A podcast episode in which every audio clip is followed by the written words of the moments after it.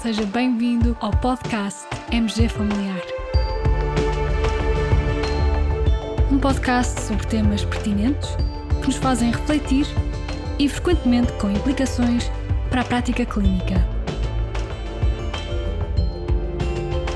E damos as boas-vindas ao nosso anfitrião, professor Carlos Martins.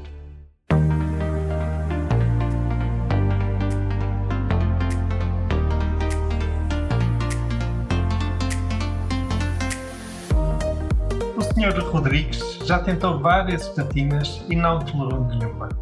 Dado que é uma pessoa de alto risco cardiovascular, o médico de família propôs-lhe um tratamento novo, o ácido bempedóico, para o proteger de infarto, de AVC e morte cardiovascular. Esta decisão do médico de família é ou não baseada em evidência científica de boa qualidade? Olá, Sofia, bem-vinda ao nosso podcast. Tudo bem contigo? Viva! Sim, tudo bem, obrigada. Diz-me lá, Sofia, conheces este fármaco que o médico de família do Sr. Rodrigues prescreveu, o ácido bempedóico? Agora conheço. o ácido bempedóico é um medicamento destinado a baixar o colesterol e é administrado como pró-fármaco, sendo convertido para a sua forma ativa por enzimas, enzimas essas que apenas se encontram no fígado e não existem no músculo, daí os efeitos musculares potencialmente serem reduzidos para o ácido bempedóico face às estatinas. Realmente é um fármaco que não é assim muito bem conhecido, contudo existem estudos que demonstram eficácia do ácido bempedóico na redução do colesterol LDL, entre 17% a 28% de redução.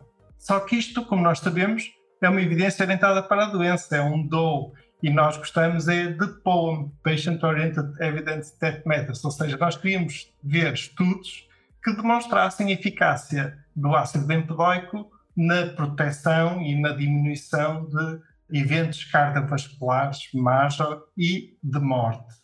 Será que nos traz um estudo que nos dá essa evidência científica dessa qualidade? Sim, hoje vamos falar do Clear Outcomes Trial. Na verdade, vamos falar de uma subanálise deste grande ensaio. Este grande ensaio foi publicado este ano no New England, os resultados globais do Clear Outcomes Trial, e hoje vamos falar de uma subanálise só com pacientes em prevenção primária e que foi publicado em junho, portanto, muito recente, no JAMA. É um estudo que avaliou a segurança e eficácia do ácido bempedoico em prevenção primária esta subanálise em 4.206 pacientes intolerantes à estatina e com risco cardiovascular alto. Muito bem.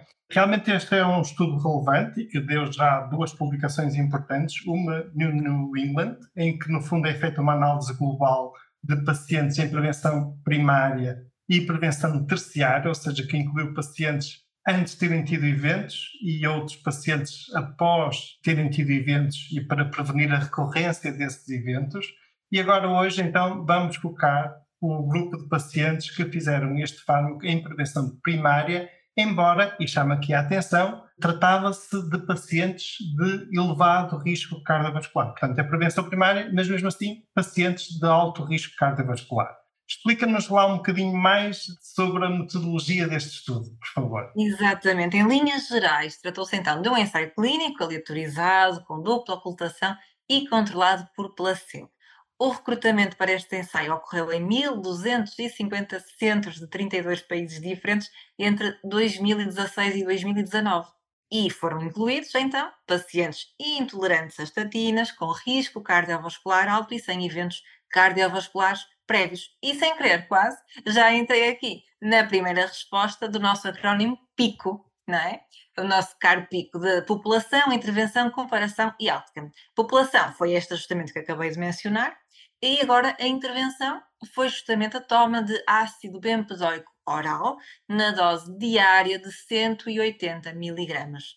A comparação foi então o placebo e o outcome, marcador primário, foi a ocorrência de um marcador composto. E composto por quê? Por morte cardiovascular, infarto agudo do miocárdio não fatal, acidente vascular cerebral não fatal ou revascularização coronária. Acrescentar ainda que a mediana do seguimento dos pacientes foi de 39,9 meses.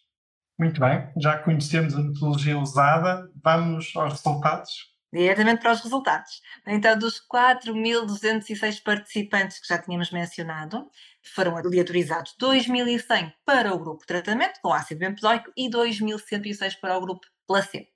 A idade média dos participantes deste estudo foi de 68 anos, 59% eram mulheres e 66% tinham diabetes foi observada uma redução significativa para o tal outcome primário composto. No grupo de tratamento para este outcome primário ocorreram 111 eventos, o grupo de tratamento com ácido bempedoico e no grupo controle, com placebo, ocorreram 161 eventos, um hazard ratio de 0,7 para um intervalo de confiança 95% dos 0,55 aos 0,89. Então, outros resultados. Face ao grupo placebo, o ácido bempedoico demonstrou também uma redução significativa dos níveis de colesterol LDL. No grupo tratado com este fármaco também se observou uma redução significativa do risco para outcomes secundários, que incluíram morte cardiovascular, infarto agudo, miocárdio e mortalidade por todas as causas. Não foram observados efeitos significativos para a ocorrência de AVC ou necessidade de revascularização coronária. Os efeitos adversos do ácido bempedoico incluíram uma maior incidência de gota, de colitíase e de alterações analíticas tais como elevação da creatinina sérica, do ácido úrico e das enzimas hepáticas. Em resumo, foi isto. Muito interessante e realmente estes resultados são relevantes e podem ter impacto na nossa prática clínica. Recordo os colegas, estamos a falar aqui apenas de doentes intolerantes às estatinas e para os quais não dispomos muitas vezes de outras alternativas. E desse ponto de vista, então, para o marcador primário, verificou-se um número necessário para tratar de 43, o que é realmente um NNT relativamente baixo e comparável também aos NNTs que obtemos ao nível da prevenção primária, por exemplo, para as estatinas.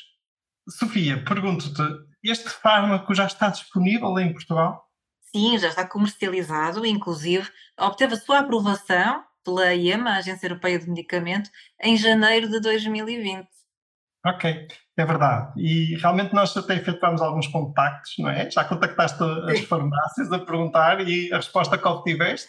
Está comercializado, mediante receita médica, naturalmente. E está disponível.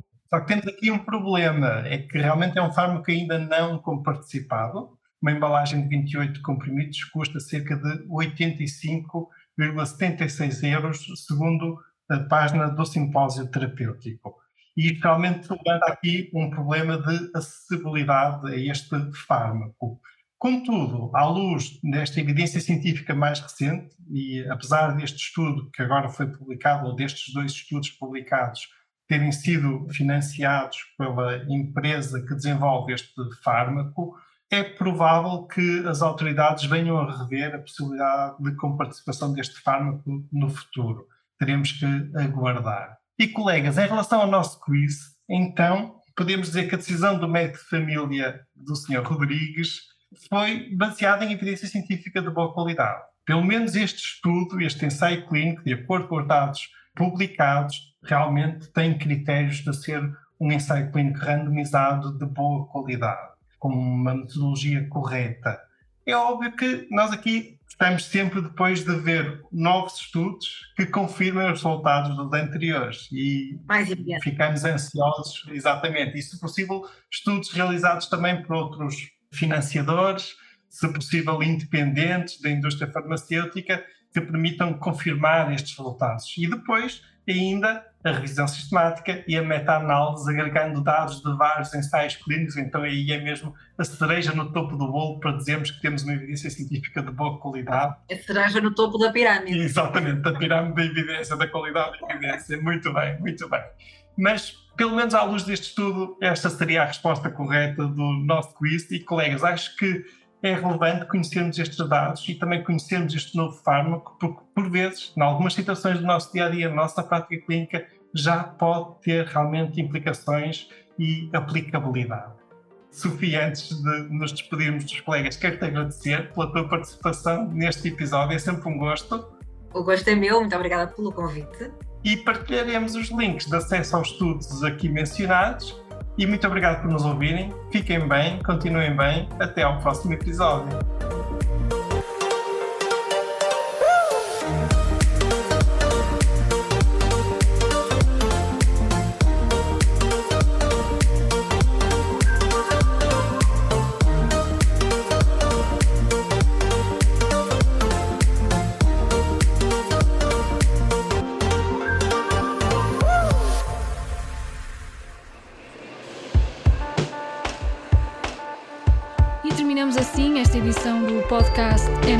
Familiar. Muito obrigada por nos ouvir. Se desejar completar a sua leitura, muitos dos conteúdos abordados neste podcast estão disponíveis em www.mgfamiliar.net. Até ao próximo episódio.